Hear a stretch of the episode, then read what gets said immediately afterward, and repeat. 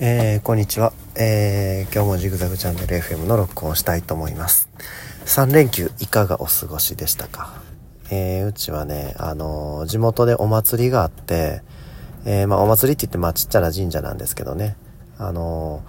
えっ、となんていうかな。えっ、とねみこしじゃなくて僕の地域によってまあいろいろあるじゃないですか。えっ、と例えば岸和田とかやったらさだんじりが有名ですよね。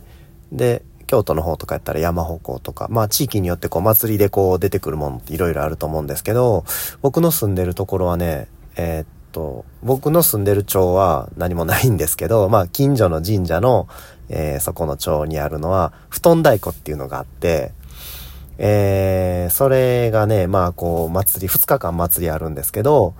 なんていうのかな。こ、要するに神社から出ていく時と神社に帰っていくので2日間あるんですけど、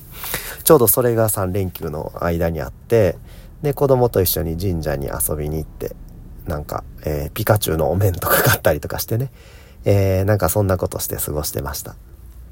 えー、久しぶりの3連休やったんでね、えー、ちょっとまあゆっくり休めてよかったかなっていうふうに思います。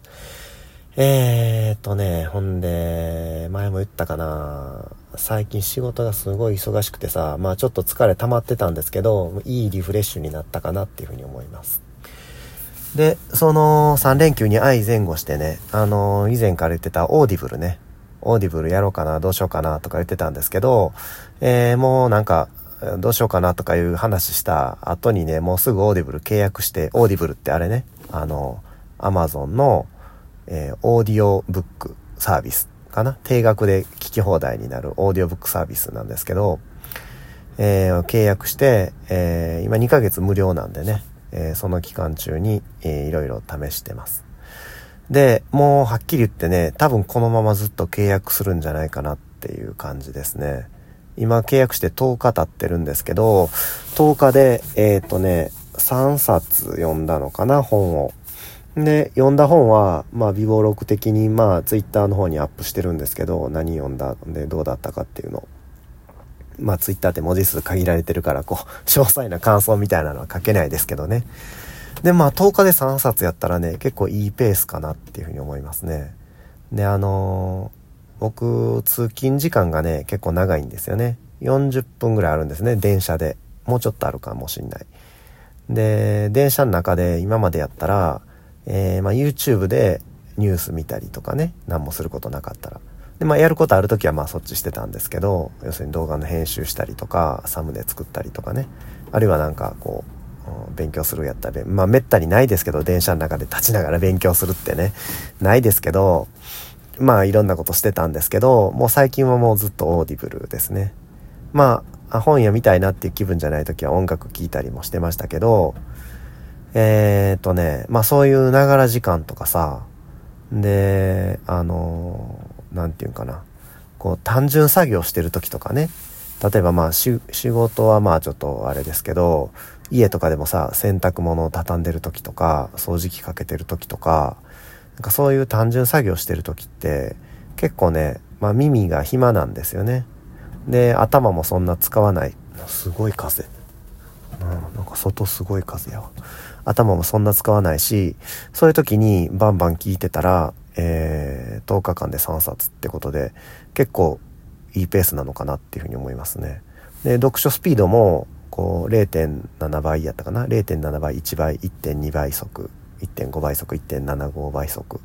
で、2倍速ぐらいまで、2倍速ぐらいまで、こう、読書スピード変えれて、えっ、ー、とね、まあ、あのー、話が簡単なやつとかは、対談本とかね、は、えー、1.2倍ぐらいで聞いてますね。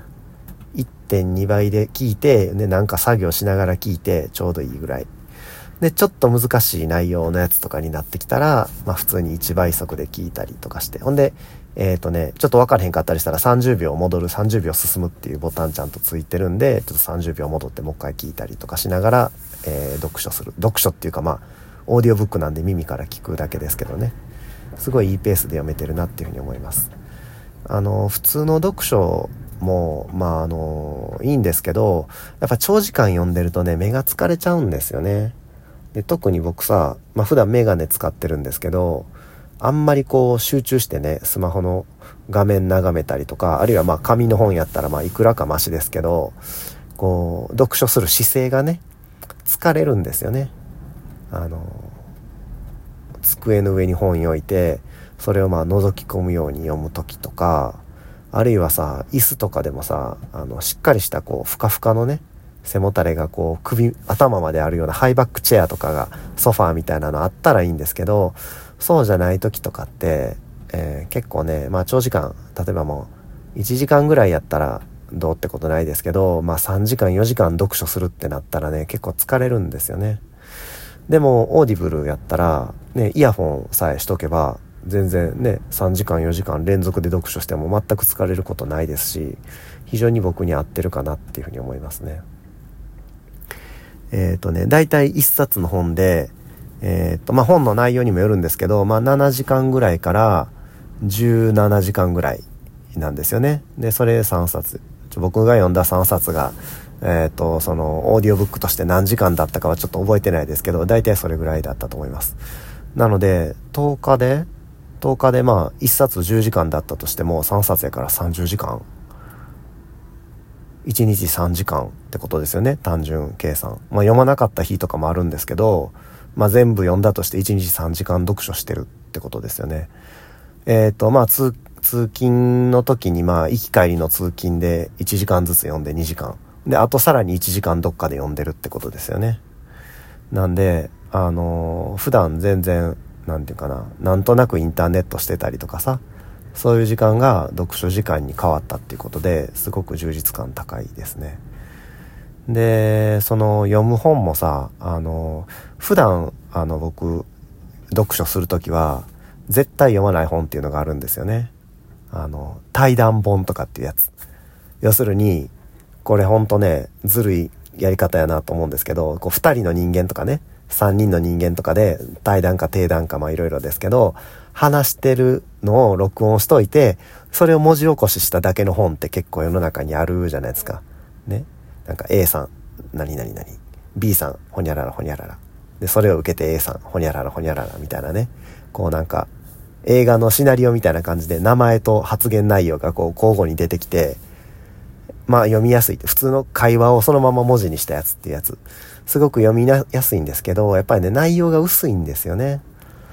で、まあ、あの、普段だったらそれ絶対読まないし、そういうのはね、もう剣をしてたんですけど、ちゃんと書けよって専門家がちゃんとその真剣にね、書けよって思ってたんですけど、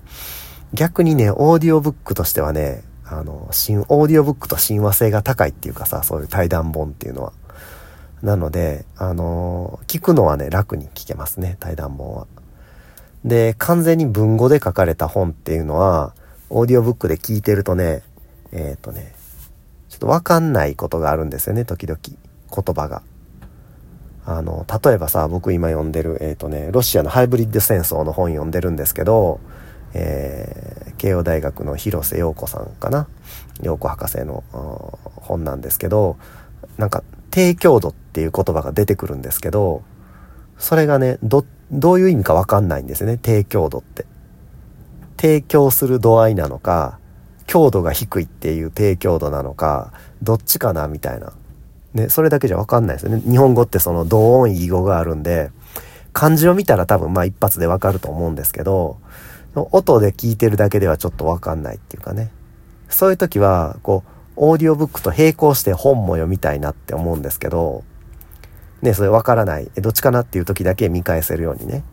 こう、映画とかでもさ、あの字幕がついてたら全然見るの楽やったりするのと一緒で、YouTube とかの動画とかでも。やっぱりね、両方、両方あったら一番いいなっていうのは感じましたね。なので、まあ普段読まないそういうね、対談本とかも読めるようになったし、でまあ逆にその難しい本っていうかね、普通の文語で書かれてるような専門書なんかは、やっぱりこう手に取って読んだ方がいいなっていうことを改めて感じたしで、まあ自分的にも発見もいろいろあって、うん。えっ、ー、とね、月額、まあ今キャンペーンで2ヶ月無料なんですけど、キャンペーン終わったら月額1500円取られる予定なんですよね。で、本ってさ、一冊、まあ古本屋で買ったとしても、どれぐらいかな？一冊500円とかまあ本当に古い本とかやったら100円とかで売ってますけどね、ブックオフとか行ったら。でもブックオフ近くにないしさ。まあ1冊500円ぐらいやったとして、1500円って言ったら3冊皿で買ってたら、ね、本って千数百円かな新書とかやったら。1300円とか1500円とか。なんで、まあ図書館やったらタダですけど、まあ図書館まで行く手間のこと考えたりとかしたら、まあ1500円っていうのは、まあいい、いい線なんじゃない、安いんじゃないかなっていうふうに思いますね、個人的には。で、あの、簡単にさ、次の本を選べるし、あの、10万冊ぐらい選び放題なんかな。まあ、ただ、10万冊の中にはね、外国語のやつとかもあって、日本語のラインナップっていうのはね、実は結構少なくて、えっ、ー、とねあ、読みたいなっていう著者の本調べても、まあ、あ名前で著者の名前検索したら、えー、まあ、その人たくさん書いてるんですけど、まあ、一冊だけしか出てこないとかね。で、あるいは、あのー、最新の本とかは、やっぱり、え音声化するのに時間かかるんですよね。8月に発売した本があるんですけど、まあ、それ僕読みたいなって思ってるんですけど、えっ、ー、とね、えー、一応配信予定にはなってるんですけどね、1月配信予定って書いてるんですよね。1月ってひどくない ?8 月発売の本が1月ってさ、え、90、11、12、1、5ヶ月後？だいぶ待たなあかんよね。まあそれやったら本買わなきゃいけないのかなとか思ったりとか、そこがね、ちょっと、あの、残念なところですよね。要するにラインナップね。ラインナップと提供するスピード。まあ、あの、どうしても人気のある本から、そのラインナップに加えられていくっていうところがあると思うんで、まあ仕方ないなっていう、僕みたいなマイナーなジャンルの本 読みたい人には、まあ、あの、使い勝手の悪いところも、まあ一部あるんですけれども、おおむね満足ですね。で、えっ、ー、とね、あともう一つ気になったことが、なんか普段本屋とかではね、全然見かけないような人の本が、すごいたくさんラインナップとかおすすめに上ってくることがあるんですよね。多分、その、オーディオブックにしていいですよっていう契約をね、まあ、積極的に結んでる人なのか、何なのかちょっとわかんないんですけど、あるいは出版社が力入れてるのか、アマゾンがすごく気に入ってんのか、ちょっとどういう理由かわかんないですけど、普通の本屋とかで見かけないような人とかがあって、それはなんかちょっと不思議な感じがしましたね。で、自分が読んだ本からのおすすめみたいなのも、まあ少しはあるんですけど、えっ、ー、とね、まだそんなにそのリコメンド機能は強くないなっていう感じですね。アマゾンとかで商品買ったりしたら、すっごいおすすめとかリコメンドとか出てきますよね。あるいは YouTube で動画とか見たら、おすすめとかすごいこう人によって色々変わってくると思うんですけど、まだオーディブルはね、それほど、それほどかなっていう印象ですね。まあでも Amazon が買収してね、今 Amazon があのオーディブルの親会社になってるんで、いずれは Amazon みたいにこうおすすめ機能とかね、